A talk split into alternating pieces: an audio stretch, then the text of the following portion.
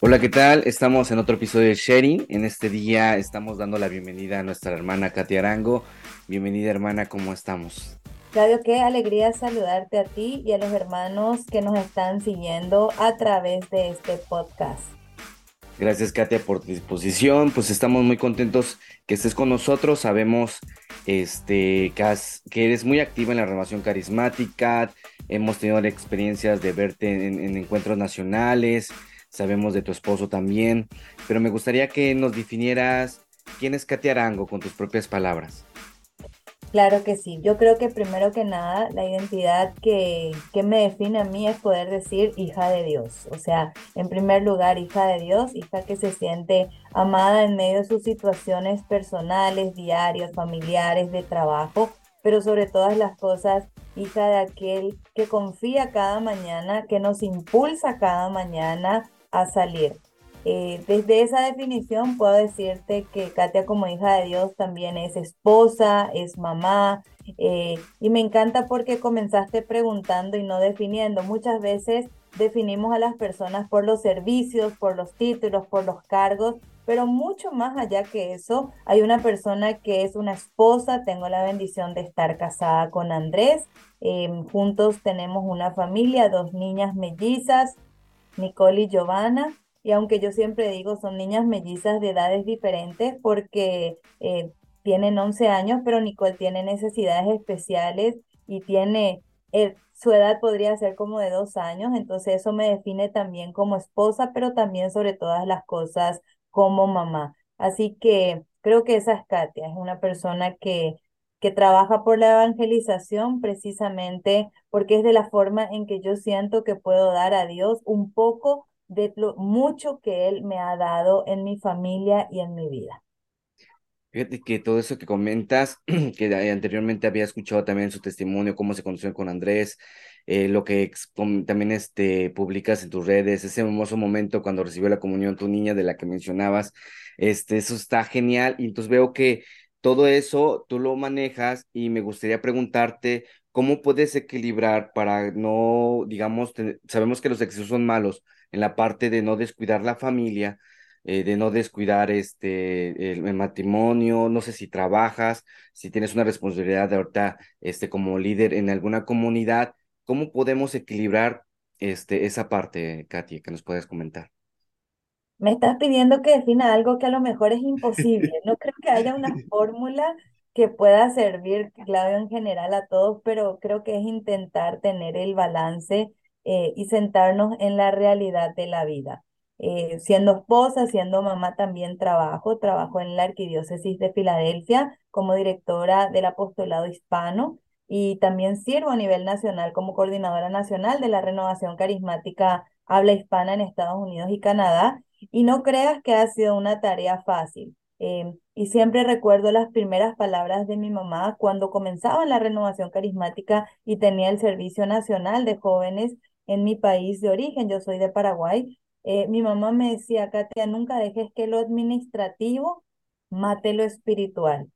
Me dedica tiempo a la administración y al servicio, pero mucho más allá del servicio hay que cuidar una vida espiritual, una, una vida en intimidad con el Señor, eh, una vida que nos lleve a escuchar la voz de Dios en los momentos en donde debemos parar, en los momentos en que debemos hacer pausa, en los momentos en que tenemos que decir no a las muchas circunstancias que se van presentando. Eh, mi mamá también definía eh, y me definió en mi vida de adultos cuando eh, yo comenzaba a salir mucho en mi vida de responsable nacional de jóvenes, el ministerio, y uno pensaba que iba a cambiar el mundo porque íbamos a incendiar con un fuego de Pentecostés. Y, y hasta que un día mi mamá me sentó y me dijo, Katia, yo estoy muy contenta por lo que veo el Señor hace a través de ustedes.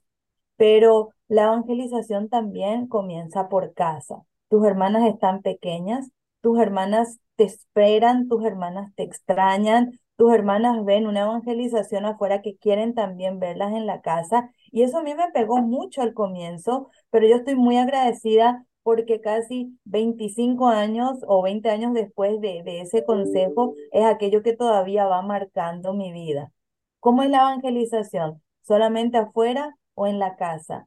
¿Cuántas veces son nuestras primeras niñas las que, y hemos tratado de definir con Andrés, y no ha sido fácil, yo no les voy a mentir, o sea, hubieron momentos en que quizás nos estábamos desbalanceando un momento y teníamos que volver a jalar para este lado y otra vez reorganizarnos, porque uno tiene el anhelo de servir, uno tiene el anhelo de cumplir con el llamado de Dios, pero nunca hay que olvidar que el primer llamado de Dios no es un servicio afuera, sino es el, en el primer hogar, en la primera iglesia, sea papá, sea mamá, sean esposos, sean hijos, porque son ellos los que reciben nuestra primera evangelización.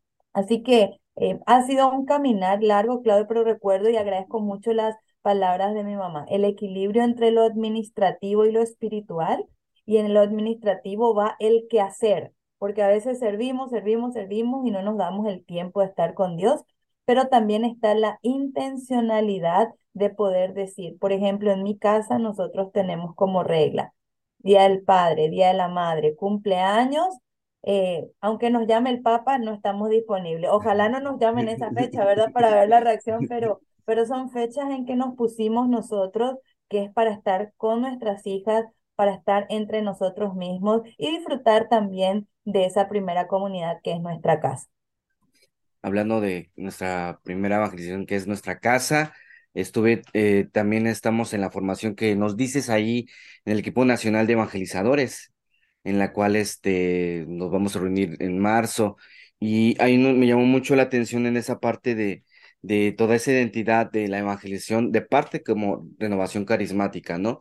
Eh, en la cuestión de que a veces este, copiamos otros métodos, y no es que más lo mencionabas, ¿no? No es de que no sean muy buenos o más malos, etcétera, no, es muy buenos, pero la parte de la identidad de la renovación como que tal vez se ha perdido porque le hemos metido, le hemos quitado, y lo que es, a veces como que se nos olvida. Eso es ahorita la parte que se nos ha dificultado. ¿Qué otro factor hemos visto difícil en la evangelización en, en, este, en nuestro movimiento, Kate, que hayas visto?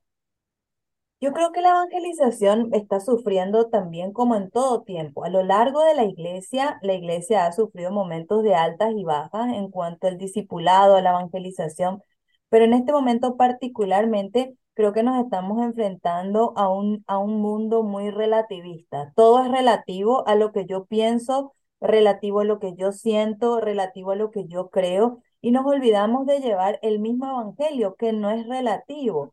A veces nos forzamos en la evangelización con proyectos, con programas, eh, con eventos, y eso es parte de la evangelización, pero la evangelización como tal es llevar el querigma. Y yo creo que hemos reemplazado el llevar la buena noticia, el llevar a Jesús por programas, por proyectos, por eventos, y empezamos a olvidar la fuente básica. El mismo Jesús nos decía, yo voy, pero vendrá Él y les recordará Él todo lo que yo les he enseñado. Como renovación carismática, creo que somos un movimiento neumatológico del Espíritu Santo y Él nos debería recordar qué hace Jesús vivir al estilo de Jesús, hablar como Jesús. Eh, los programas ayudan, sí, y no quiero decir que no, los eventos sí, pero creo que mucho más allá tenemos que volver a ser cristocéntricos, anunciar el querigma. Hay un Dios que nos ama, que a pesar del pecado nos salva y nos envió a su único hijo y nos regala la promesa para vivir una nueva vida.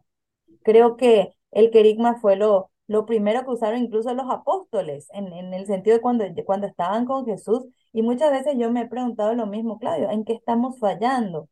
Al leer las escrituras, notamos que con el primer discurso ah, eh, evangélico de Pedro se convierten miles de personas. Entonces digo yo, ¿qué está usando él que no estamos usando nosotros? Quizás es el mismo Espíritu Santo que tenemos que volver a pedir y renovar en nuestros corazones para que a través de esa fuerza, a través de esa unción, seamos verdaderamente discípulos con pasión, con testimonio, con credibilidad, no solo de palabras, sino viviendo la vida en el Espíritu. Amén. Y hablando exactamente de la persona, del, evangelizador o evangelizadora, que tenga tal vez momentos de desiertos, momentos de pereza espiritual, podríamos decir, o muchísimas pruebas y que tal vez en este momento que nos están escuchando quieren tirar la toalla. Eh, ¿qué le podríamos decir? Sabemos, como dice la palabra de Dios, si estás dispuesto para servirle a Dios, prepárate para la prueba, pero ¿qué podemos decirle a, este hermano hermana que, que tal vez dentro de la misma iglesia ha tenido bastantes dificultades? Lo primero que quiero decirles es, se vale tener dificultades, se vale querer tirar la toalla, se vale querer estar cansado, porque creo que el evangelizador puede superar esas crisis primero reconociendo en qué lugar está. A veces como evangelizadores queremos mostrar una cara porque es la que se nos conoce, es que cómo me van a ver a mí que soy predicador, cómo me van a ver a mí que soy músico, cómo van a ver a mí que soy evangelizador con esto. Y nos olvidamos que detrás de todo evangelizador hay una persona humana, un hijo o una hija de Dios que tiene un proyecto de vida y que las circunstancias le pueden ir cambiando. Eh, el año pasado para mí fue un, un año muy, muy difícil, un momento de muchas dificultades de salud personales, eh, que se fueron reflejando también incluso en mí, Claudia, en poder decirle, ok, Señor, es momento de parar más. Y tuve que parar en algunos, algunos momentos porque físicamente, físicamente me lo requería. Y, y sí fue un momento para mí de volver a hacerme una reintrospección espiritual y de poder ver que el evangelizador primero tiene que ser evangelizado.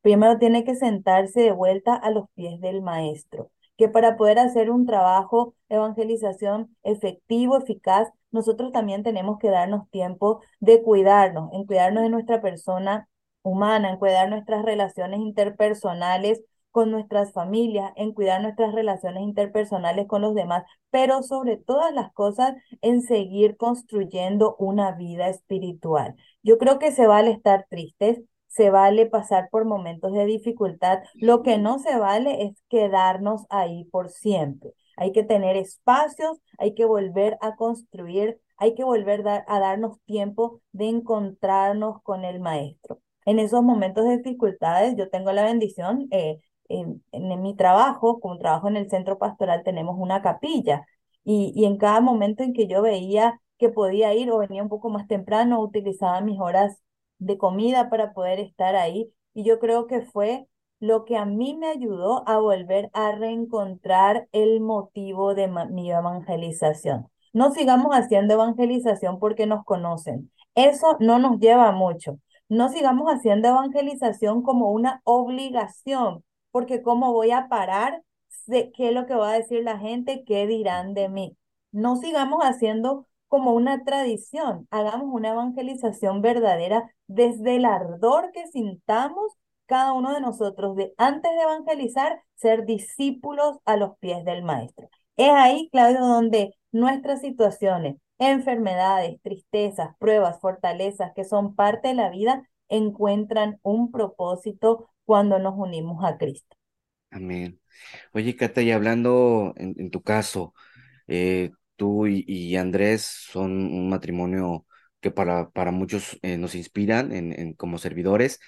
¿Cómo, cómo es el- ustedes la comunicación? Yo me imagino que tal vez les encantan ir toda la familia cuando les toca evangelizar juntos, ¿no? Pero de repente solamente va a ir Andrés, solamente estás tú. ¿Cómo es la comunicación entre matrimonio para poder seguir en este, en esta misión que tienen ustedes?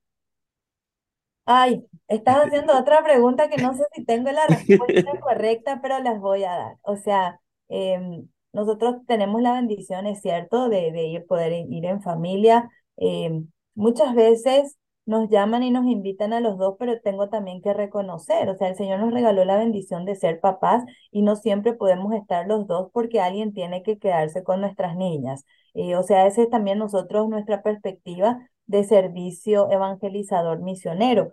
Pero generalmente cuando comienza, cuando va a terminar el año o cuando comienza, eh, Andrés y yo, que de hecho que lo hicimos hace un par de semanas, nos ponemos en oración, pero también ha- hacemos lo primero la retrospección de cómo nos fue el año pasado. O sea, cuáles fueron nuestras dificultades, incluso como evangelizadores, pero también como pareja, que se derivan por el anhelo misionero, por el anhelo evangelizador y qué podríamos hacer mejor para no repetirlo. O sea, no, no somos perfectos, hemos tenido nuestros momentos como todo matrimonio de que, bueno, y entonces en la evangelización, la casa, los dos trabajamos, eh, que, que tuvieron esos momentos de dificultad para poder como conciliar todas las actividades que teníamos.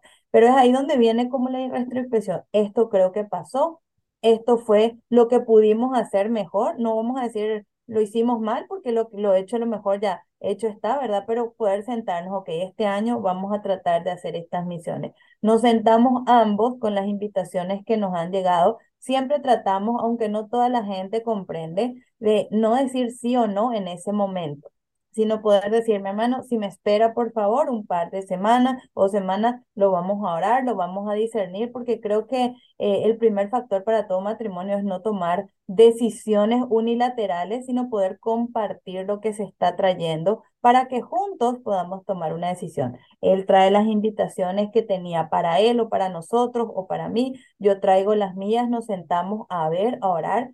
La mayor parte de las invitaciones eh, generalmente vienen de renovación. Tratamos de, de cumplir con nuestro anhelo misionero de poder estar presente, pero Claudio es imposible decir que sí a todo. Y no porque seamos o recibamos un millón de invitaciones, sino sencillamente porque tratamos de que dos fines de semana al año, al mes, nosotros podamos estar en casa como pareja y con nuestras hijas. O sea, ese es el primer, el primer lugar misionero.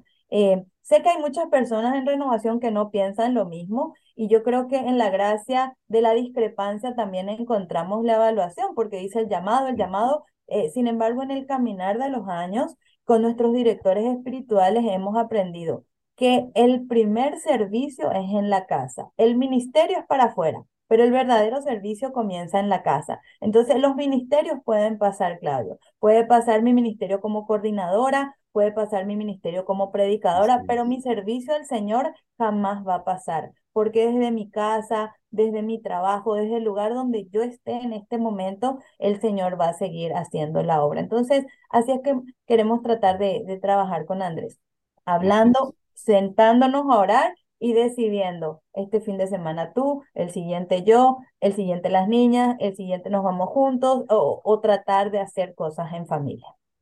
Gloria a Dios, no, creo que va a ayudar muchísimo, como tú dices, es lo que ustedes lo están haciendo, tal vez otras familias, como tú dices, tengan otra opinión, pero yo creo que sí dices algo muy importante, que el primer servicio es la casa y lo demás puede cambiar, no es eterno, perdón, y efectivamente lo que queda es tu casa, y es lo que a veces nosotros, eh, como que a veces hay cristianos, hay, gente de la misma comunidad que se justifica que por estar en la iglesia no puede, descuida otra responsabilidad, ¿no? Por ejemplo, los jóvenes pueden descuidar los estudios, ¿no?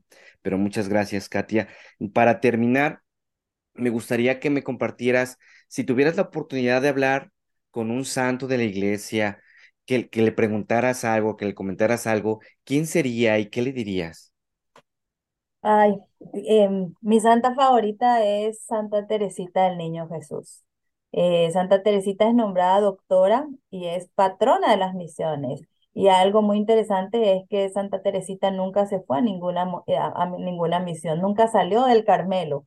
Entonces, creo que desde esa experiencia eh, pudieras decir, podría sentarme con ella y yo sé, leyendo los libros, historias de un alma, la biografía de Santa Teresita, eh, ella tuvo también muchos inconvenientes quizás de encontrar su lugar en la iglesia porque qué quería hacer, de dónde estaba, yo quiero salir, pero soy de clausura, soy pequeña, no me aceptan, entonces creo que mi conversación con ella sería alrededor de esos momentos en aún antes de encontrar su vocación, porque ya cuando ella encuentra su vocación, ella dice, ahora entendí, mi vocación, mi lugar en la iglesia es el amor. Y desde el amor comenzaba a orar por los misioneros. Entonces, creo que para mí ella es un gran ejemplo de lo que veníamos conversando, Claudio, que que las misiones son aquellas que comienzan desde el corazón, desde el amor, desde poder apoyar y, y, ella para mí es un gran ejemplo, así que yo, yo hablaría con ella de eso y trataría como de agarrar el hilo de cómo fue que ella encontró su vocación eh, en medio de la incertidumbre que estaba pasando. Y, y Claudia, yo solo quiero, em,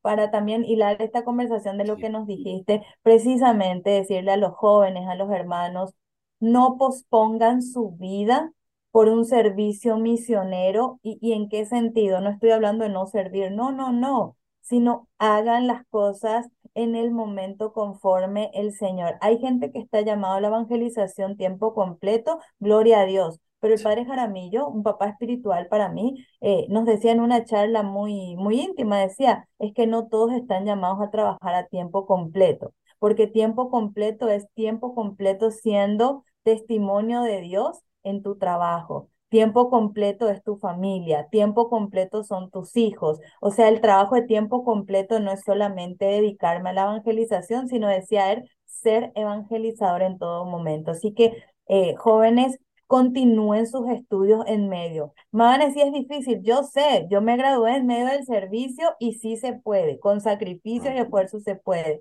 Hermanos, parejas, matrimonios, sirvan, pero no se olviden que después del ministerio, porque he conocido, eh, y quiero dejarle una esperanza, he conocido muchas personas que después del servicio sienten la tentación de sentirse frustrados o tristes, porque ¿y ahora qué hago? Si ya gasté mi vida en esto y ya me siento viejo, estoy mayor, no tengo esto, pues yo quiero invitarles a vencer esta tentación. Comiencen hoy una nueva vida. Comiencen hoy, pero en medio del servicio también, en sus sueños, en sus proyecciones personales. Jóvenes, no dejen de soñar. El mundo necesita profesionales renovados. El mundo necesita hombres y mujeres que desde las familias puedan ser testimonios que sí vale la pena. Así que yo quiero invitarlos a ustedes, así como Santa Teresita, que encuentren su vocación en el amor.